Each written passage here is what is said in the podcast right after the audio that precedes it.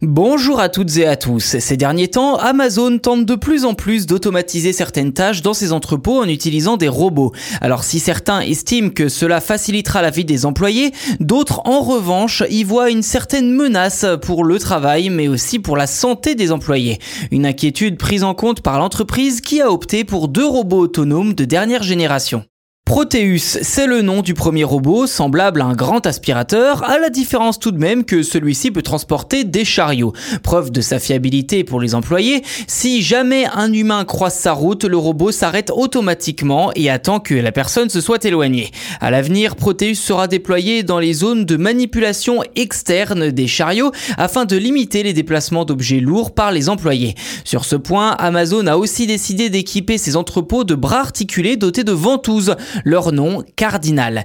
Dans le détail, Cardinal embarque des technologies de vision et d'intelligence artificielle, lui permettant d'attraper un carton dans une pile, lire son étiquette et le ranger dans le chariot approprié. Là encore, son utilisation permet de réduire les risques pour les employés qui manipulent des objets lourds. Sa présence est toutefois limitée à un endroit confiné. Amazon espère pouvoir le déployer dans ses centres dès l'année prochaine.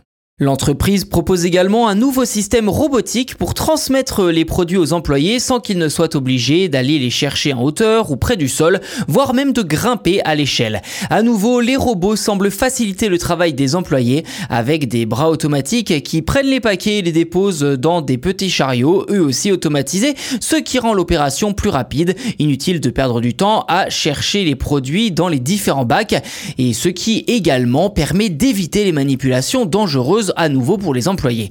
Actuellement, 520 000 unités robotiques sont en activité dans les différents centres, mais Amazon insiste sur le fait que les robots sont là pour aider les humains et non pas les remplacer.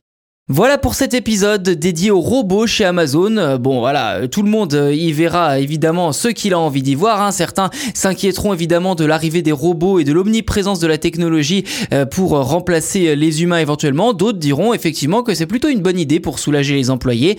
À ce niveau-là d'ailleurs, vous avez aussi la possibilité de soulager ce podcast ou tout du moins de nous aider en vous abonnant justement sur votre plateforme d'écoute préférée car de cette manière déjà c'est gratuit et en plus vous serez les premiers informés lors de la sortie des futurs numéros. Et surtout, je le répète, ça nous aide beaucoup à développer ce podcast et à le faire connaître bien évidemment aux autres personnes avec l'algorithme pour le mettre en avant. Tout ça, vous connaissez bien entendu sur les plateformes.